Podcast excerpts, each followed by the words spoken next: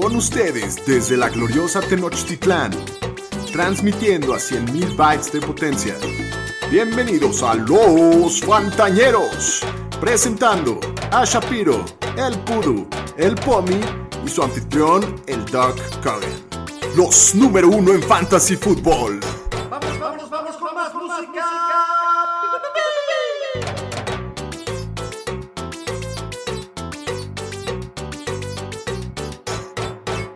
Bienvenidos sean ustedes a un episodio más de Los Fantañeros. Hoy es lunes 18 de mayo y estamos muy contentos de estar con ustedes. Tenemos un, capítulo muy interesante. Eh, antes de empezar, yo soy Alex Cogan, voy a presentar a mis carnales como siempre. Jonathan Pomeranz, el Pomi, bienvenido. Muchas gracias, doctor. Muy feliz de estar nuevamente con ustedes, acompañándolos en su aburrición. Eh, nosotros al menos sí nos estamos divirtiendo mucho aquí el lunes. Tengo que platicarles que el señor eh, Shapiro y un servidor nos tratamos de ver un poco más profesionales esta semana y nos quisimos comprar un micrófono en Amazon. Obviamente elegimos la opción más económica y obviamente no funcionó. Así que estamos de nuevo en los micrófonos internos de nuestras computadoras para ustedes y para el mundo. La web es Muy que bien. tenemos que devolverlo ahora. qué, qué horror. Daniel Shapiro, bienvenido, ¿cómo estás? Muy bien, aquí contento de estar con ustedes grabando, platicando un poco de fantasy y bueno, pues un poco contento de que ya hay esperanza de que va a haber deportes, ¿no? Daniel, el Co- co- Aroesti. como que nunca estás muy contento. O sea, ahorita estás solo un poco contento de que va a haber deportes. Pues sí, en la cuarentena no puede estar muy contento, puede estar un poco contento. Ah, entonces eso es Eh, muchísimo el- hoy en día. Exacto. El Pomi me interrumpió mi presentación, pero Daniel, el Pudu Aroesti, bienvenido. Hola, ¿cómo están? Pues aquí muy contento de estar con un capítulo más y esperemos que lo disfruten. Pues hoy tenemos un capítulo interesante, como ya les había dicho. Vamos a darles nuestro ranking de mariscales de campo para la temporada que se viene. Aparte les vamos a dar el equipo de la década de Fantasy Football, que eso está de super looks. Eh, pero bueno, antes de empezar, es, nosotros sabemos que la gente que nos escucha, muchos de ustedes llevan ya sea un par de años jugando Fantasy Football, otros llevan 10, 15 años jugando. Entonces queremos darles algunos, algunas herramientas que les pueden ayudar a ser un poquito mejores en, su, en sus ligas, porque como ustedes saben, nuestros dos objetivos como podcast son, número uno, que se diviertan, que se, que se caguen de la risa un ratito con nosotros, y número dos, ayudarles a, a, a ser un poquito mejores en fantasy. Entonces, eh, Daniel Shapiro, tú que eres el, experto en estas tecnicidades, ¿por qué no nos, no nos das una introducción un poquito de, qué es un ranking y etcétera? Pues sí, como, vamos a hablar de rankings los, los próximos episodios y este episodio, vamos a hablar de un poco de cómo se usa un ranking y qué tipo de rankings hay. Un ranking simplemente es la proyección que hacen ciertos expertos, muchas veces de manera, bueno, con, con estadística y proyecciones. Y hay varios tipos de, de, de, rankings, ¿no? Y se usan para, para poder entender el valor de los jugadores. Y bueno, eh, los tipos de rankings son, por un lado, los rankings de los expertos. Hay varios expertos en medios bastante conocidos como ESPN, NFL, eh, los fantasy footballers y muchos más, como también puede ser Yahoo. Y Roto bueno, World. Exacto, Roto World y existen muchos, muchos expertos. Muchos otros. A- a- eh, ya es una cuestión de gustos, cuál, en cuál confíes tú, ¿no? Y luego ti- tienes los rankings por consenso, que son ciertas plataformas que reúnen lo- los rankings de varios expertos, los promedian y ordenan a los jugadores según el promedio. Y un par de ejemplos de esto es ESPN por, eh, y Fantasy Pros. ESPN este, promedian como entre 6 y 10 expertos y Fantasy Pros pues es como el, estándar de la industria, ¿no? En Fantasy Pros es donde todos los expertos suben sus rankings, se promedian entre todos y hasta los califican. Y bueno, Fantasy Pros, quisiera continuar hablando de Fantasy Pros. Este, Fantasy Pros es una pl- plataforma donde todos los expertos suben sus rankings, como ya había dicho, y tiene varios tipos de rankings dentro de la plataforma. Uno es el consensus para el draft, otro es el consensus para cada semana de la temporada, otro son los líderes del año pasado y otro son los rest of season rankings, que según la semana en la que estás en la temporada, cuánto valen los jugadores el resto de la temporada. Creo que Kogan querías complementar algo, ¿no? Sí, así como, así como esos rankings que mencionaste, hay muchísimas otras herramientas que se pueden usar en Fantasy Pros, pero yo lo que te quería preguntar a ti, Shapiro, es, si yo no, sé de qué, de estás hablando y quiero basarme en unos rankings para draftear mejor o para saber a quién jugar cierta semana, ¿qué rankings te gusta a ti usar? ¿Rankings expertos de un solo experto o te gusta más irte por un consenso y por qué?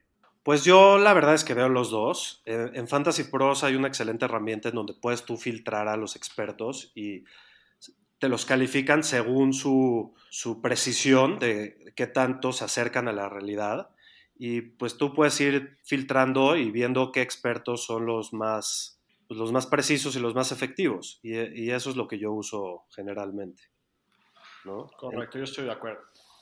Muy bien, pues, pues, tomando en cuenta Perdón, y aparte, pues es muy importante entender que también tu, tu feeling y tu manera de, pensar es muy importante en esto y si para, para tu lógica un jugador está arriba del otro, pues ve con tu lógica y esto nada más es como para darte una idea ¿no? también.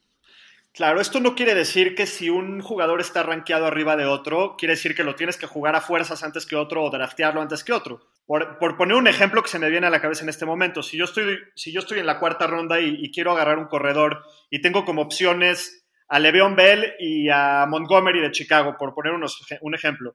Yo tengo rankeado a Bell un lugar antes de Montgomery, pero en esa posición me gusta más a mí agarrar un receptor, por poner un ejemplo, y en la siguiente ronda o ya, de regreso me, llevo a Montgomery. Entonces no quiere decir que te vas a basar al 100% en ese orden, hay muchos factores que alteran estos rankings, pero es como un parámetro y como una guía para, tener más o menos hacia dónde ir. Correcto. Muy bien, tomando en cuenta esto de, de, los rankings y que ya sabemos que es un ranking de consenso, nosotros los fantañeros hicimos nuestro ranking de nuestros mejores 12 corebacks para el año que viene. ¿Cómo lo hicimos? Cada quien hizo unas proyecciones de lo que creemos que va a suceder el año, el año que entra, basándonos en estadísticas del año pasado y de, y de la historia. Y tratamos de proyectar qué es lo que va a pasar. Hicimos nuestros rankings y sacamos un promedio entre nosotros cuatro para hacer un consenso. Y, y, eso es lo que les vamos a ir eh, enseñando ahorita. Y estando de acuerdo, vámonos directo con eso. En primer lugar, tenemos un empate entre Lamar Jackson y Patrick Mahomes. Y la razón por la que es un empate es porque dos de nosotros pusimos que Patrick Mahomes es el, el coreback número, número uno y dos de nosotros pusimos que Lamar Jackson es el número uno. Eh, Daniel Shapiro, tú eres de los que puso que Lamar Jackson es el número uno. Platícanos por qué te gusta más Lamar Jackson que Mahomes. Yo sé que te encantan los corebacks corredores y que tú tienes un man crush con, con Lamar Jackson y que si te lo encuentras, no nos contar, no queremos ni saber lo que pasaría, pero platícanos por qué te gusta más que Mahomes. Pues me gusta por, por muy poco, ¿no? O sea, en mis, en mis rankings, la verdad es que son pocos los puntos de diferencia entre Lamar Jackson y Mahomes. En la tus proyecciones. sí, en mis proyecciones y en mis rankings. Y la verdad es que me gusta nada más Lamar Jackson por la ofensiva en, en la que está, porque está totalmente diseñada para que él corra y por más de que tenga una regresión el año que entra bastante fuerte de las yardas que tuvo por tierra, creo que igual ese valor que te da teniendo muchísimas más eh, doble o triple de yardas por tierra que cualquier otro coreback, es, bastante, es demasiado valioso. Y pues básicamente este es el único pequeño factor que hace la diferencia para mí. Eh, Pomi, sé que tú también lo tienes como número uno. ¿Estás de acuerdo con lo que dijo Shapiro o quieres agregar algo? Mira, estoy totalmente de acuerdo, no voy a agregar mucho más, eh, solo hacer énfasis en, la regresión de, corridos, ¿no? O sea, de, yardas corridas. Yo lo estoy proyectando con 800 yardas corridas contra 1900 yardas, perdón, 1200 yardas del año pasado. Incluso teniendo esa proyección, 800 eh, yardas es un buen corredor por separado de un coreback. Entonces, si le sumas esas yardas corridas a un coreback que incluso podría tirar yardas promedio, ni siquiera una locura, eh, parece como hasta trampa y, yo prefiero a la mar. Ok, según lo que estoy oyendo nosotros cuatro, realmente si pudiéramos poner un 1A y 1B, lo haríamos. Simplemente tenemos que, que rankearlos de alguna forma y por eso es que tenemos preferencia, pero todos estamos muy cerrados en nuestras proyecciones y en, nuestra, y en nuestros cálculos entre ellos dos. Y, y, todos estamos de acuerdo que son los dos tier 1 y no puedes culpar a nadie si decide eh, agarrar a Mahomes o, o a Lamar Jackson. Yo, por ejemplo, eh, puse a, Patrick Mahomes en, mi número uno y la razón es porque el año pasado Mahomes jugó ocho juegos con, una lesión de tobillo bastante grave, que, los doctores de, de, por sí no podían creer cómo estaba jugando con el tobillo así. Aparte de eso, jugó seis juegos sin Tyreek Hill, jugó medio año sin su, sin su tackle izquierdo Eric Fisher, jugó tres juegos sin Sammy Watkins, jugó seis juegos sin Damian Williams, y a todos estos jugadores los extrañó y se vio en sus números, se vio reflejado en sus números. Esto es sin contar que se dislocó la rodilla en la semana 7 contra Denver y a las dos semanas está de regreso en la cancha. La razón por la que yo prefiero a Mahomes es por la seguridad que me da. Yo, eh, el talento, nada más simplemente por el talento de pasador, no, no como corredor, pero talento como pasador, es lo que me, lo que me hace un poquito la diferencia. Mahomes la ha sido razón. La, la, única, es la única razón. razón. No es tiene la única razón, realmente. Ninguna otra razón. Nada que ver con que juega en tu equipo de fútbol americano, nada que ver. Ok, les voy a decir algo a ver si los puedo convencer. Mahomes lleva 29 juegos en su carrera y 21 de esos 29 juegos ha terminado como core vacuno. Eso quiere decir que el 72% de sus partidos ha terminado como core vacuno. La siguiente mejor marca después de ese 72% desde el 2000 es el 63%. Entonces se me hace algo ridículo esa consistencia y esa seguridad que da semana a semana. Este año hay nuevo talento en el equipo, nuevo talento en la ofensiva y lo único que lo puede frenar, en mi opinión, es una lesión como lo hizo el año pasado. Pero si está el equipo las 16 semanas listo, no veo cómo lo vayan a parar. Aro, ¿qué opinas tú? Yo también, o sea, para apoyarte y como yo lo veo, o sea, dato así nada más, para que vean cómo se vio en el año pasado. Lamar Jackson jugó el año pasado más partidos que Mahomes y fue en yardas el coreback 22 en la liga. Mahomes con los partidos que se perdió y todo fue el coreback 10 en la liga, o sea, con una diferencia casi de 80 yardas por partido en yardas por pase. Y aparte siento que va a tener una regresión Lamar Jackson en lo que va a correr, o sea, rompió el récord de yardas terrestres por un coreback el año pasado. Solo una vez se había pasado las mil yardas que había sido Michael Vick. Entonces yo también siento que va a estar alrededor de las 800 yardas, como dijo Pomi.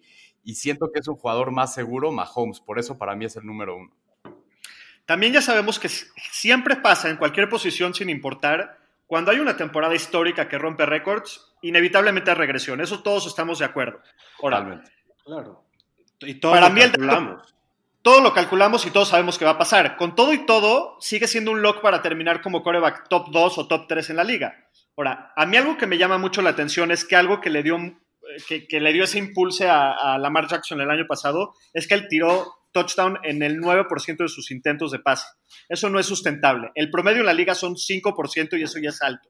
Entonces, si, si, supus, si suponemos que su promedio va a bajar del 9% al 5%, el año pasado hubiera pasado de tirar 36 touchdowns a 20. Entonces, eso es lo que hace la diferencia. Por otro lado, él ha dicho, él, ha salido a decir en el offseason que, que le ha pedido a, su coaching staff correr menos, que, te, que lo arriesguen menos, que él quiere ser un coreback pasador. Entonces, lo que le da el, el valor agregado a, a, Lamar Jackson, que es su juego terrestre, puede, puede recibir un golpe en este año.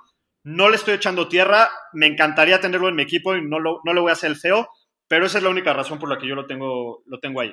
Y yo por último quisiera decir que, que hay que recordar que estamos hablando de corebacks para fantasy, ¿no? A mí me parece que, que Patrick Mahomes sin duda es un mejor coreback que, que Lamar Jackson. El tema es que en números eh, para mí sí sigue siendo Lamar Jackson y es importante recordar que sí, sí va a correr menos y todos sabemos que va a correr menos o todos lo calculamos, pero es un coreback que inicia su segundo año como titular nada más.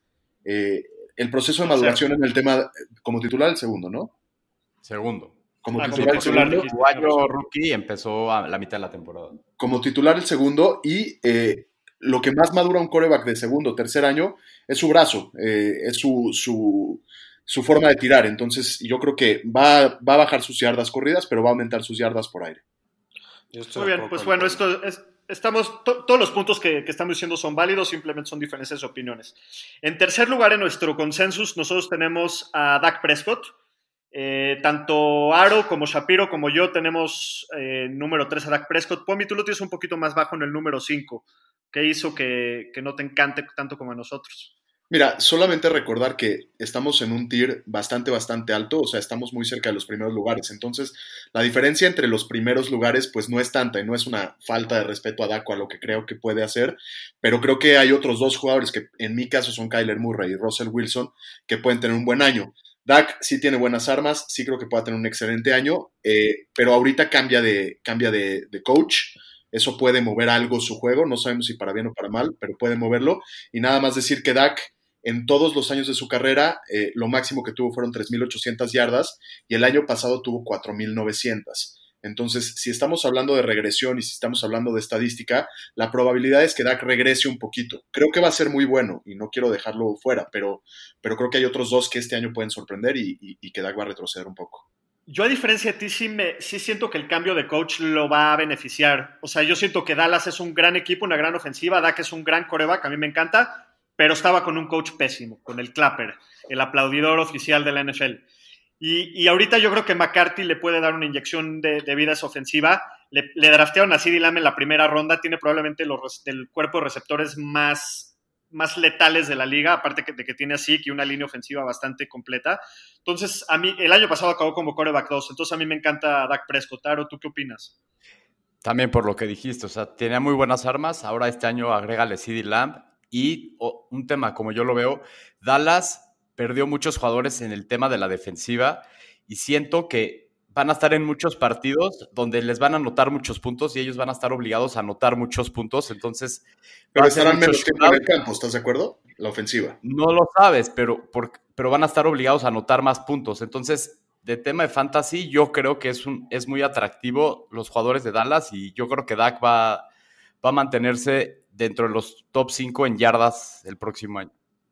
Sí, me, gusta mucho el calendario de Dallas. Juega dos veces contra Washington, dos veces contra Giants.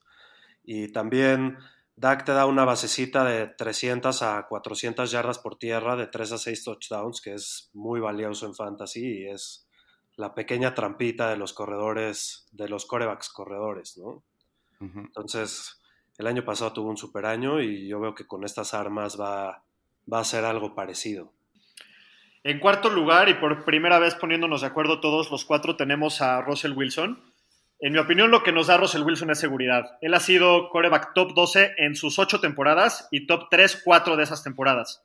Es duradero, prácticamente no se lastima y ha, tenido menos de 14 puntos en un juego, solamente en el 27% de sus juegos en su carrera. Entonces, tiene un, suelo muy seguro. Prácticamente estás drafteando seguridad. ¿Qué opinan ustedes? Bueno, yo, yo creo que siempre es un pequeño riesgo draftear a Russell por la ofensiva y por el coaching de, su equipo. Es un equipo que quiere correr mucho, pero este año justo me siento más tranquilo porque han habido reportes de que él ha, pedido que quiere pasar más la bola y quiere que el equipo corra menos y con las armas que tiene, que la ofensiva sea más explosiva. Entonces, creo que está bien colocado en, el 4. Yo, yo estoy de acuerdo. El tema que, dijo el doctor es, es, el tema de la consistencia, ¿no? En los ocho años que ha jugado, en casi todos ha estado o rozando o pegándole a las cuatro mil yardas. No hay que olvidarnos que el año pasado tuvo una de las peores líneas ofensivas. Estaba bajo ataque todo el día, lo perseguían constantemente y, este año le, le, refuerzan un poco su línea, quieren cambiar un poco el esquema de juego. Para mí es, es, es un tipo muy seguro, ¿no? Y para mí sí es el 4. Talento y aparte que tiene Talento es indiscutible y aparte tiene la movilidad, que eso también, como dijo Shapiro, le da un valor agregado. En el número 5 en nuestros consensos tenemos a Kyler Murray, que sé que a nosotros cuatro nos encantan, pero sé que a Pomi le, le hace un poquito más, porque lo tiene de número 3. Pomi, ¿por qué te encanta tanto Kyler? wow. Además de porque está guapo, Porque eso parece que trataste de decir que, yo estaba diciendo, o sea, no, no sé qué. Y está, no sé qué aparte, entonces. No, está más de, tu tamaño, aparte. Está más, chaparrito que yo, ¿no? Por ahí creo. No sé, pero está chaparrito. Bueno, este, eh, yo, yo, lo único que quiero decir con Kyler es, es el segundo año de, de Kyler como titular. Kyler tiene el año pasado un año bastante, bastante interesante. Acaba séptimo en el fantasy. Este año le, le, avientan las 1200 yardas seguras de, de Andre Hopkins. Le dan más armas, tiene más experiencia. Eh, un dato bien interesante es que en Red Zone el año pasado fue uno de los corebacks que menos, eh, menos anotó, anotó el 3.7% de las veces. Dicen que cuando un rookie empieza a madurar, esa estadística la, suben bastante. Este año predicen que va a llegar como al 5.5. Entonces, e, eso automáticamente se convierte en más touchdowns con, un, con unas armas defensivas muy, muy interesantes. Ahora sí que tiene prácticamente todo. Eh, y cuando se, se, echa a correr, pues eh, va a ser una de las cuatro opciones. Entonces no va a ser tan fácil y su base corredora para mí va a ser más interesante que la del año pasado. Aro, tú lo, tú lo ves, tú como fan de los Niners, te lo topas dos veces al año a Kyler y sé que el año pasado los dos partidos contra San Francisco les dio, les dio un buen susto. ¿Por qué, por qué, qué opinas de él? ¿Qué te, ¿Qué te gusta? Pues mira, se le complicó a San Francisco por la movilidad que tiene, o sea, se puede salir de la bolsa y, y, hace, y, alarga las jugadas y eso le da muy buenos resultados, tipo Russell Wilson. El tema de la división es una división muy competitiva, entonces probablemente los juegos van a ser de muchos puntos y a matar o morir. Y el tema que decía Pomi, no fueron buenos en el red zone, pero ¿qué hacen? Traen a de Andre Hopkins, que es un target enorme, entonces eso les debe de ayudar mucho en red zone, lo cual debe de mejorar sus números. Y aparte de que Kenyan Drake ya, ya empieza todo el año como titular sí, desde... Ya es la seguridad, ya de David Johnson y ahora es Kenyan Drake y respondió muy bien el año pasado. Fue, fue, el, coreback más, fue el coreback más saqueado el año pasado, y, igual Correcto. que Russell Wilson. Fue el coreback con menos tiempo para pasar de, de los titulares. Y le mejora la, la, línea ofensiva con un tercer pick, Josh Jones, de Houston, en la tercera ronda, que mucha gente dice que fue un robo, entonces eso le, yo creo que le puede ayudar, más las armas, es un jugador que puede llegar a ser explosivo con un techo hasta de top 2 coreback. Yo estoy de acuerdo con todo lo que dijeron, entonces no voy a repetir lo que se dijo. Solamente hay dos puntos muy rápidamente que quiero agregar a esto. El primero es que la ofensiva de Cliff Kingsbury es conocida por ser una ofensiva muy compleja y tener un año más de experiencia en, ese, esa ofensiva y, y un off-season completo para aprenderle la ofensiva lo va a beneficiar. En segundo lugar, la defensiva de Arizona sigue reconstruyéndose, entonces hay potencial para que tenga muchos juegos de muchos puntos y eso le ayuda un poquito. Bueno, en el número 6 en nuestro consensus tenemos a Deshaun Watson, que a mí me da un poquito de miedo, me preocupa. Me encanta el talento de Deshaun Watson, pero perder a tu receptor número uno, que tiene más de 10 targets por partido, le va a pegar sí o sí. Sus armas ahorita son Will Fuller, Cooks, Randall Cobb, Kenny Stills, Kiki QT, que todo lo que veo en esta lista son jugadores con velocidad y jugadores que saben jugar en el slot. No veo a nadie que sepa jugar la posición que jugaba Hopkins, que es ser un receptor de posesión podría correr más que nunca en el 2020, por lo que le da un poquito de upside a su, a su, a su lugar en, en, el fantasy. Eh, pero por el otro lado, nunca hemos visto a Watson sin Hopkins, entonces me da un poquito de, miedo ese riesgo que tiene y, y, no sé qué opinen ustedes. Este, Aro, ¿tú qué opinas de Watson? Pues sí, saber cómo responde con la pérdida de Hopkins, que, o sea, no, no es cualquier cosa perder a uno de los dos, tres mejores receptores de la liga.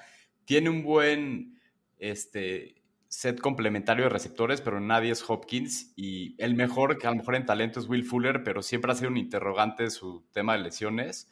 Entonces Se sí puede, cada, cada, tercer día. Sí puede ser que tenga una regresión, pero sigue siendo una, un jugador muy atractivo y te da la plusvalía que tiene con su juego terrestre, ¿no? Que se escapa de jugadas y lo que él crea con, con sus piernas. Shapiro, yo estoy, yo, yo, yo estoy totalmente de acuerdo, doctor, con lo que tú dijiste. No voy a agregar nada más, solamente que conozco la capacidad de Watson, eh, es un extraordinario e increíble jugador, pero sí, el tema de las armas le va a doler. Para mí es eso. Sí, al final todo va a depender de en dónde te llegue en un draft, pero al final, pero la verdad es que sí es un buen jugador y consistente con, con un riesgo también alto. Después de Watson tenemos en nuestro consenso a Josh Allen. Aro, tú eres el que más bajo lo tiene rankeado, tú lo tienes en tu número 10. A nosotros nos gusta más. Pomi, tú lo tienes en tu 6. ¿Te, ¿Te, gusta Josh Allen? ¿Qué opinas de él? A, mí me gusta mucho Josh Allen también por su base de, corredor, ¿no? Es un tipo grande y muy rápido que, que, que, corre bastante y que corre en red zone y que tiene un, un, techo bastante alto para touchdowns por tierra. El año pasado corrió 510 yardas. Es eh, un, un récord de correr bastante, bastante interesante. Y este año lo único que hacen eh, los Bills es añadirle un, receptor número uno en Stephon Diggs, eh, que quizás le, pueda llegar a aumentar en 800 o 900 yardas su, capacidad de, de, pase. Entonces, para mí, con, con esta habilidad para correr y con reforzarle su cuerpo de receptores, creo que puede tener un excelente año. El año pasado tuvo nueve touchdowns, que son más de los que tuvo Lamar, que Lamar tuvo siete, casi en menos de la mitad de las yardas corriendo.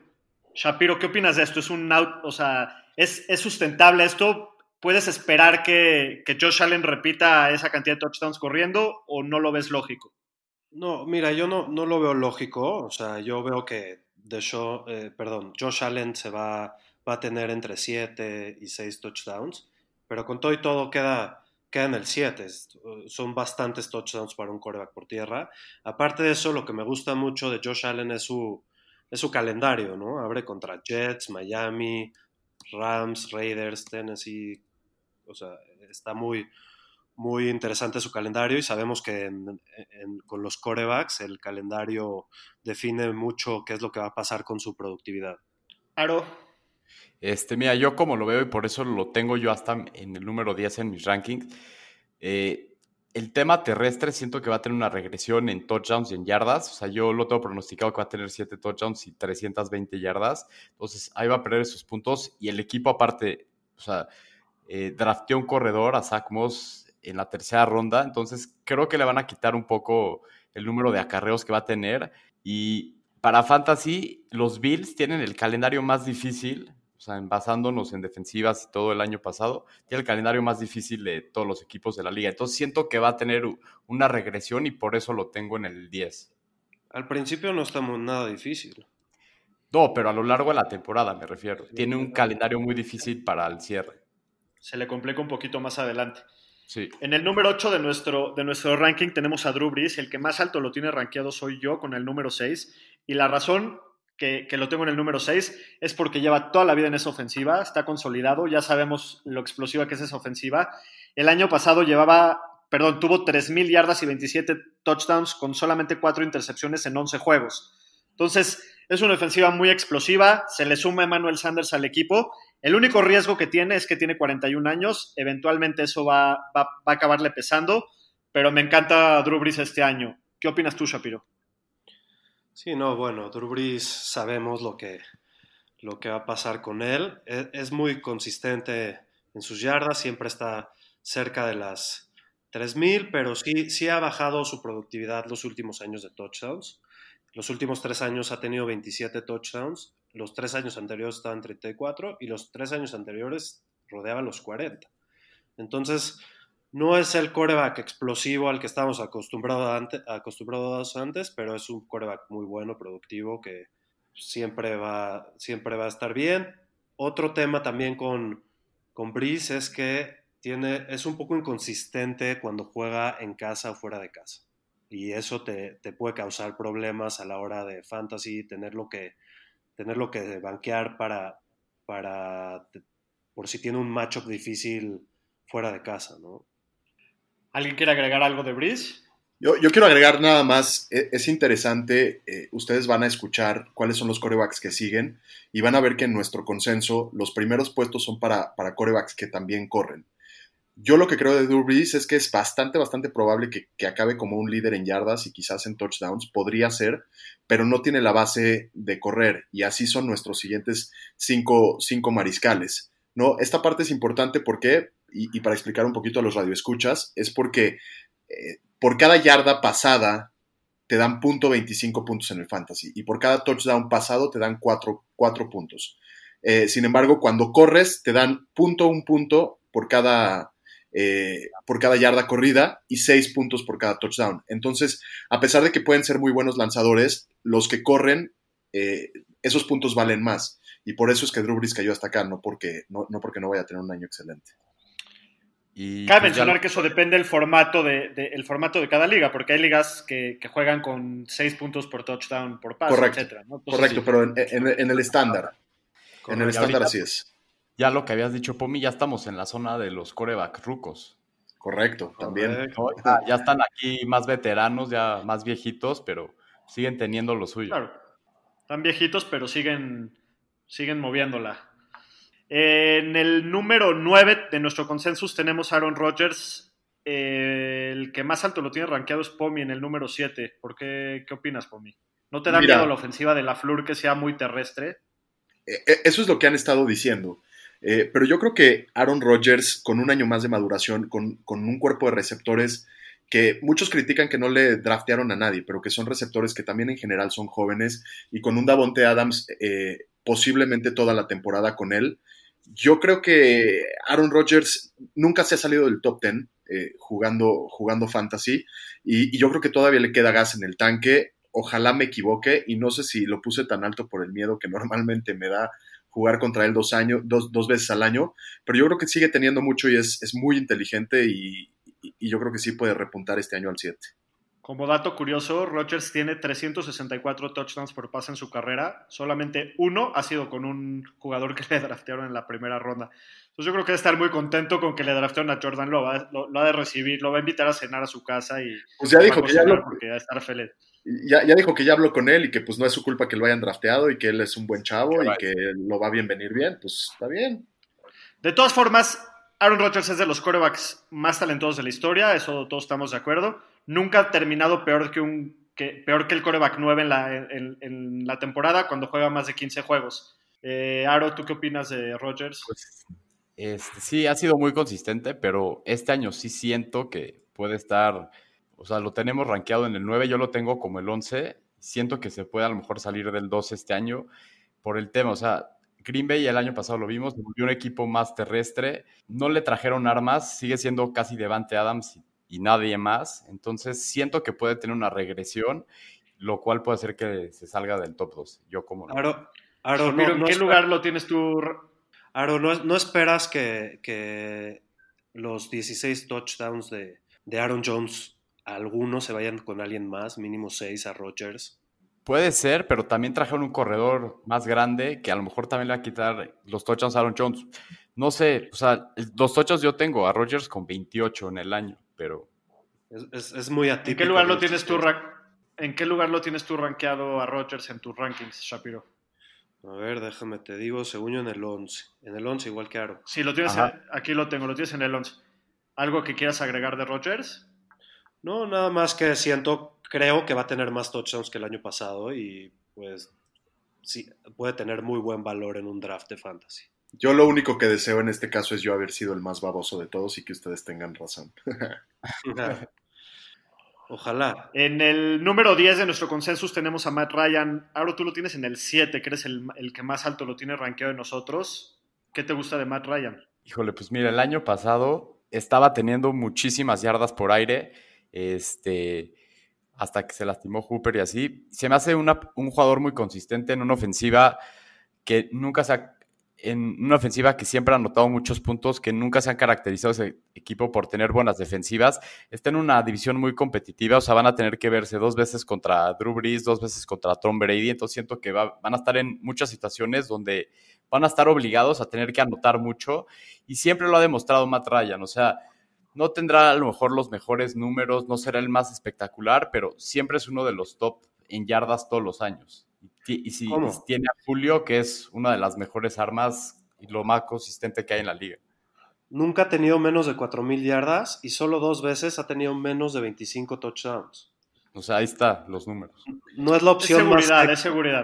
Sí, no y es la como opción que más sexy, pero es una muy buena opción. Sí, no es lo más sexy, pero ahí está y, y te va a dar resultados. Y como que cada año calladito, calladito, parece que no brilla, parece que no brilla, y ya tuvo una temporada de MVP en la que llegó al Super Bowl y, y ha, tenido, ha tenido años excelentes y tiene unas armas extraordinarias, y tiene a Julio Jones, a Calvin Ridley, tienen ahora a, a Todd Ah, Gurley en el backfield, entonces es una defensiva que yo creo que el año pasado tuvo un año malo, atípico, eh, no ganaron muchos partidos como el equipo, equipo. pero, pero en general Matt Ryan nunca ha dejado de ser consistente y sí, sí tiene posibilidades de- de acabar muy bien. Yo lo tengo un poquito más abajo, pero la verdad es que los puntos que dicen son válidos y, y me hacen sentido. En el número 11 tenemos a Carson Wentz, eh, que si bien su, la preocupación de Wentz es las lesiones y que, y que eso es lo que lo puede, lo puede sacar del carril en cualquier momento, el año pasado acabó con 4.000 yardas y 27 touchdowns sin ningún receptor, con una bola de pelapapas cachando pases ahí que no los conocen ni sus papás. Por, por, por puro hueso de que- sacos. Y nada más el año pasado, el año pasado jugó los 16 partidos completos. Correcto, es el primer año que, que- que se echa toda la temporada sin lesionarse. Y también un, un valor agregado es que le da, que, que tiene un poquito de movilidad. El año pasado corrió 250 yardas. No es, no es Lamar Jackson, pero, pero se sabe mover y sabe correr.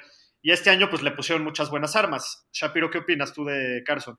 Pues es un pasador muy eficiente, ha demostrado en su carrera que es muy bueno convirtiendo touchdowns, el 4.7 de su- en pro- el 4.7% de sus pases en promedio han sido touchdowns, que es bastante an- alto en la liga y eso le da muy buen techo. Y con sus nuevas armas de, de velocidad, que también ha demostrado que si tiene buenos jugadores de velocidad puede ser más explosivo, creo que puede tener una buena temporada y ser una buena opción en, en, los en las rondas tardes de un draft. ¿Alguien quiere agregar algo, Aro?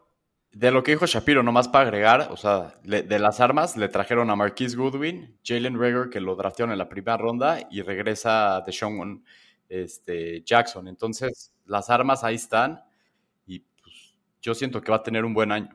Sí, tiene buen techo para donde lo drafteas. Tiene un muy buen techo para Y- donde lo drafteas. Correcto. Eh, ya por último, en el número 12 de nuestro consensus tenemos al GOAT, a Tom Brady, que está en Tampa Bay. ¿Quién nos quiere platicar un poquito de este güey? Shapiro, sé que tú lo amas, es tu jugador favorito, ¿por qué no empiezas tú? Ya no lo odio tanto como crees. De hecho, Ya, ya no gusta- te va a atormentar, entonces ya. Exacto, me gusta verlo en ese uniforme. Pues yo lo que aquí tengo de Brady es que para mí es una incógnita. Lo- por lo único por lo que lo tengo ahí es por sus armas y porque el año pasado tuvo un año bastante malo, era casi injugable al final. Y bueno, dada la situación de que ahora tiene las mejores armas de la liga, pues tengo la esperanza de que tenga un poco de chispa de Tom Brady de- del pasado y pueda ser un- el coreback 12, pero es la única razón por la que lo tengo ahí. Yo, yo soy el que tiene ¿qué más, yo soy el que tiene más abajo a Tom Brady, lo tengo hasta el 14.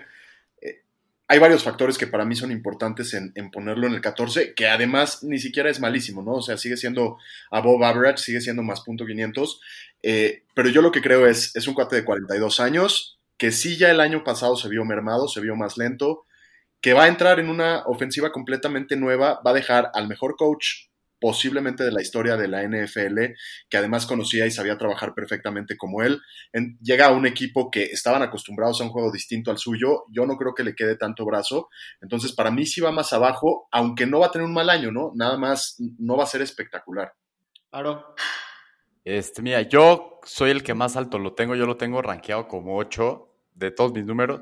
Llegué a esta conclusión más que nada, este, a la situación que llega, ahora sí tiene muy buenas armas, aparte regresa el Gronk, entonces siento que va- van a aumentar sus yardas, el año pasado pasó 4.057 yardas, yo lo tengo ahorita que va a pasar casi a 4.500 yardas, entonces siento que va a mejorar y otra vez está en una división donde se va a tener que agarrar dos veces con Breeze, se va a tener que agarrar dos veces con Matt Ryan. Entonces, siento que va a ser una ofensiva que va a notar mucho. El año pasado, la ofensiva de Tampa, por más que eran muy malos y todo, estuvieron en el top 5, creo, de puntos. Entonces, Win- Y eso es con fue el 30 gol. intercepciones de Winston.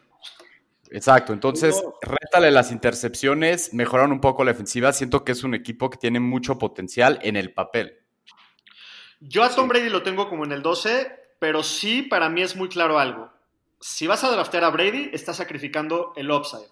No es un jugador que te puede tener una temporada de 50 touchdowns o una temporada de quedar en top 3 en la liga, porque eso no va a suceder. Ahora, lo que sí es cierto es que tiene, como ya dijo Aro, el mejor cuerpo de receptores que ha tenido en toda su vida y me cuesta trabajo apostarle al GOAT. O sea, si, si ahorita que estamos viendo el, el show de The Last Dance de Jordan, ¿qué huevos apostarle en contra de Jordan? Lo mismo, me cuesta mucho trabajo ir en contra de Brady porque hasta que me demuestre que ya se cayó, me cuesta trabajo jugar en, el- eh, en contra de él. Ahora, hay un dato, hay un dato, perdón que te interrumpa, que se me hace muy curioso y es, lo voy a convertir en una trivia, a ver quién le atina. De hecho, Shapiro no puede comentar porque ya, ya, ya lo platiqué con él. En los últimos dos años, si sacamos una lista de, los, de las top 100 mejores juegos de fantasy para corebacks, ¿cuántos juegos tiene Tom Brady en los últimos dos años? De los top 100. 100 mejores juegos. 10. ¿Cuántos dirías? Pomi, Menos 7, 8. cero. Bueno, Cero. bueno. si tú sacas una lista de los mejores 100 juegos de los últimos dos años de corebacks, Brady no aparece en ninguna. Entonces, pues es un, es un dato interesante. Con precaución y agarrar al final del draft. O sea, por eso lo tenemos en el número 2. Correcto. Correcto. Y es, un buen riff. Bueno, pues este fue nuestro, este fue nuestro consensus. Como, como nosotros seríamos, eh, haríamos nuestro, nuestro coreback 1, quiere decir que queda dentro de, los dos- de- dentro de los primeros 12 corebacks. Pero les quiero hacer una pregunta. ¿Quién ustedes dirían que es un coreback que no entró dentro de nuestro consensus, pero que ustedes creen que tiene una chance de colarse? Shapiro, ¿a ti quién te gusta? A mí me gusta Daniel Jones, lo tengo en el 15. Me gusta mucho las armas que tiene, creo que tiene muy buen techo, puede estar arriba del top 10 con, con las armas que tiene, con un año más de experiencia.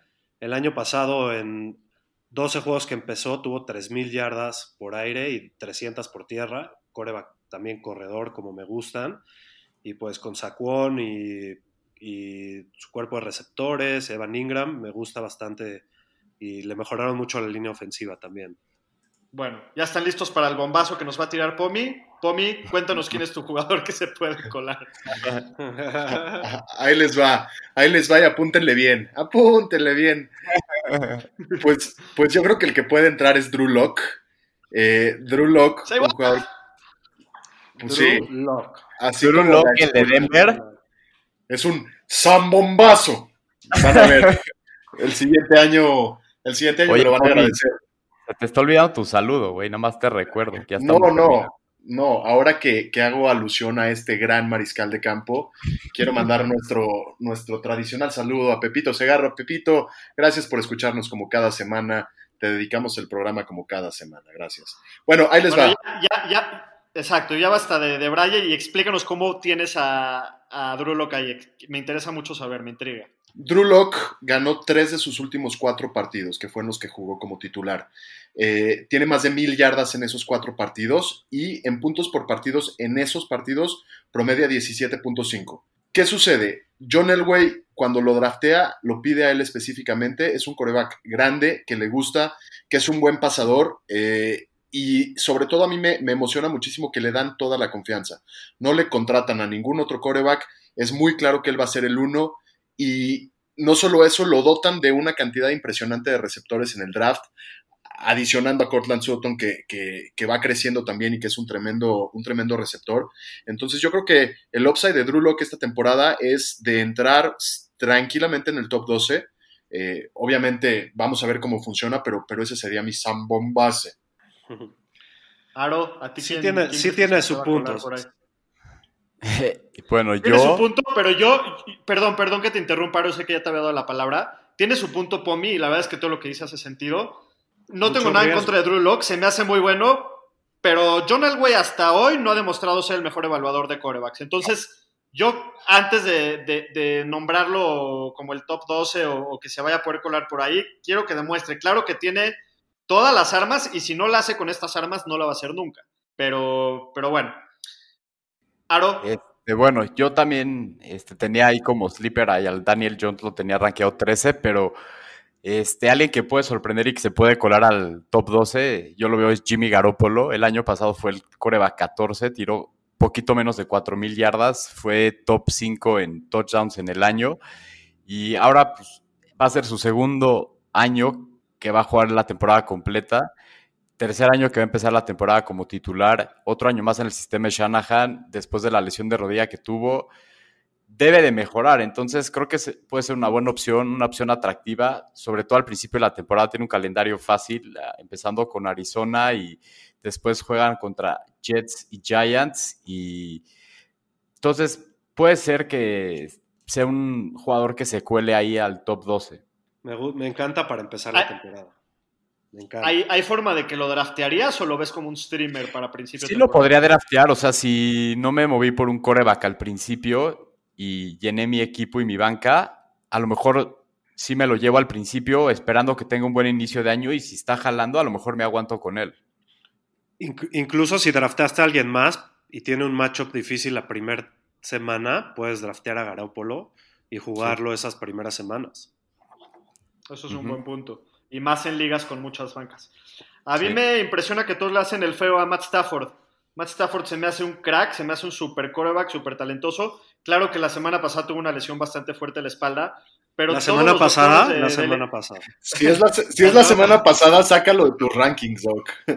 No va a llegar. Perdón, eh, la temporada pasada. pero como le está diciendo, los doctores del equipo dicen que está al 100, lo dieron completamente de alta. Si hoy hubiera entrenamientos y, cosas que no tenemos por el coronavirus, él estaría participando. Pero el año pasado en ocho juegos tiró 2.500 yardas, 19 touchdowns con 5 intercepciones. Estaba teniendo el mejor año de su carrera. Estaba en ritmo para tirar 5.000 yardas y 41 touchdowns si, hubiera, si, si extrapolábamos sus estadísticas a 16 juegos. Entonces está teniendo un año increíble. Kenny Golladay me encanta en su, en su ofensiva, tiene buenas armas. Y me encanta a mí Matt Stafford. Claro que su riesgo es la lesión, que, re, que regrese al 100%, pero a mí me gusta mucho Stafford. Y que no corre ni dos metros. No, y que, y que está en un equipo que es francamente malo, es un equipo francamente mediocre, entonces es un poquito complicado. ¿Por qué, ¿por qué es un equipo malo los Lions? A mí no, pues yo no estoy de acuerdo con eso. Porque ve sus récords. Fue en el tercer peor sí, güey, equipo. porque no jugó su core vacuno eh, ocho juegos, o sea. Sí, pero el año anterior sí jugó y tampoco calificaron a playoffs. No, no me acuerdo cuándo fue la última vez que. No, que, no, pero, pero lo, la, la ofensiva sí es una ofensiva muy productiva y explosiva, con buenas armas con buenos jugadores de fantasy, y incluyendo a Matt Stafford, yo concuerdo con Kogan, es un bastante buen jugador para streamear o hasta inclusive puede acabar siendo tu sí. titular, acabando siendo tu titular, sí. Sí, sí, Muy sí. bien, pues estos fueron nuestros, nuestros rankings de mariscales de campo, nuestros top 12 mariscales de campo de los fantañeros. Eh, ¿Quién nos quiere platicar un poquito de... Ahora vamos a, a, pasar a una sección que estoy muy emocionado, que es el mejor equipo de la década de Fantasy por Ajá. posiciones.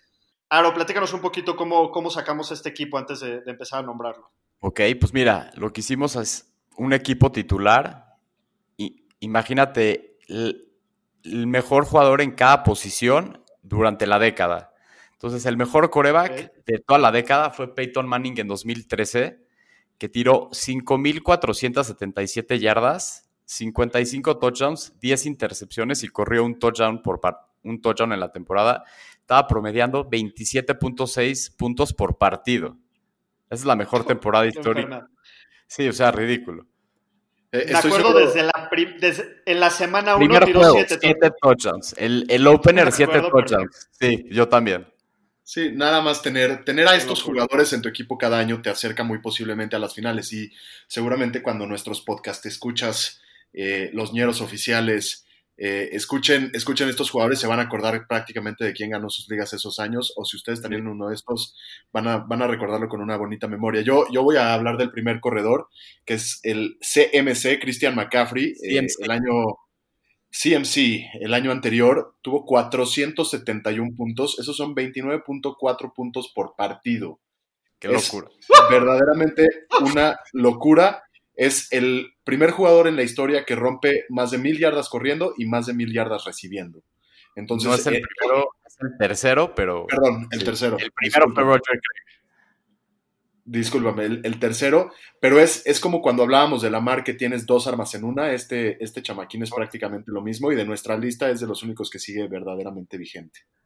Y luego otro running corredor back. Uno, corredor uno indiscutible para el año que entra McCarthy. Sí, sin duda. Sin y luego yéndonos, yéndonos, más old school, el otro gran running back de la década fue Arian Foster en 2010 que tuvo 392 puntos en la temporada, corrió 1616 yardas, tuvo 16 touchdowns por corrida, 604 yardas por aire y dos touchdowns, o sea, promedió 24.5 puntos por partido.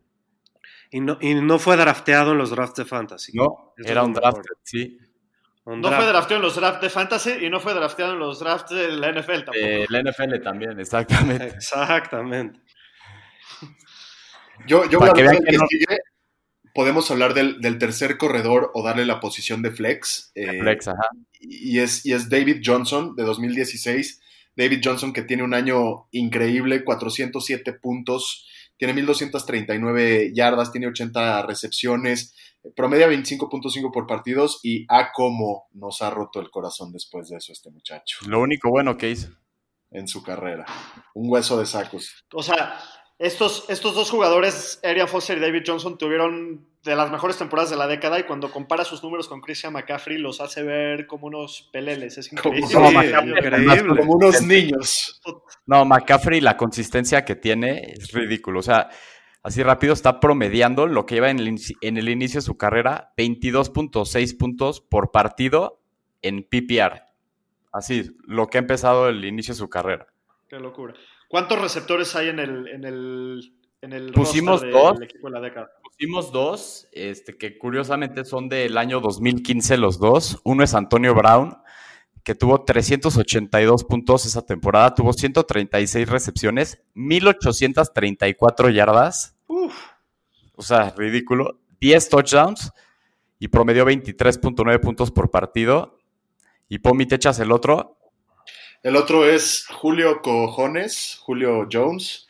Eh, Julio con 381 puntos en la temporada, 136 recepciones, 1871 yardas y 6 touchdowns. Eh, Julio que sí es un símbolo de la consistencia, ¿no?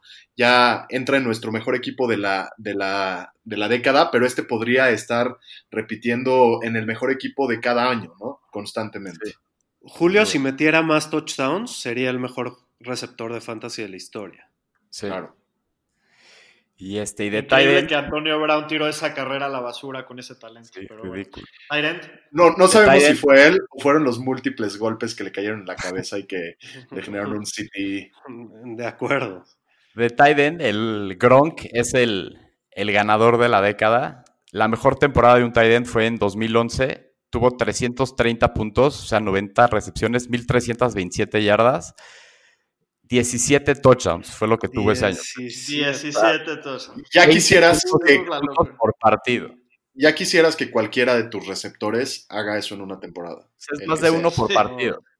No, no, no. es- Y, y por último, pateador, tenemos al Greg The Leg Sirlane con 182 puntos de fantasy, que es muchísimo. O sea, si se dan cuenta, eh, una temporada de Antonio Brown son 380 puntos. Que el pateador tenga la mitad de eso en, eh, en la mejor temporada de Antonio Brown es muchísimo. Eh, convierte 38 de 40 field goals y promedia 13 puntos por partido. Agregarte esos 13 puntitos por partido de un, de un pateador eh, constantemente te, te gana mucho y, y ojalá este año ya no le vaya también a las vaqueritas. 2017, fue en 2017. Pomi. Sí, Correcto. estaba con los Rams.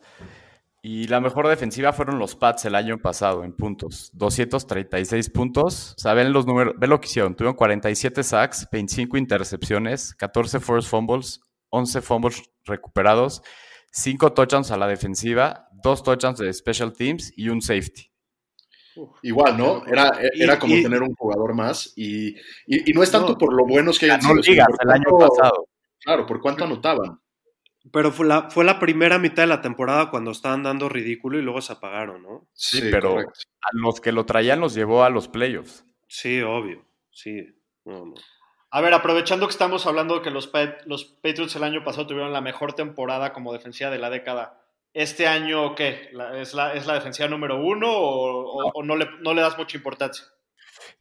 Yo los veo a lo mejor top 5 o a lo mejor top 10. Siento que el hecho de que se va Brady y no sabemos qué va a pasar con Steedham, no sé qué tan efectiva vaya a ser esa defensiva porque a lo mejor van a estar en situaciones donde les van a anotar mucho.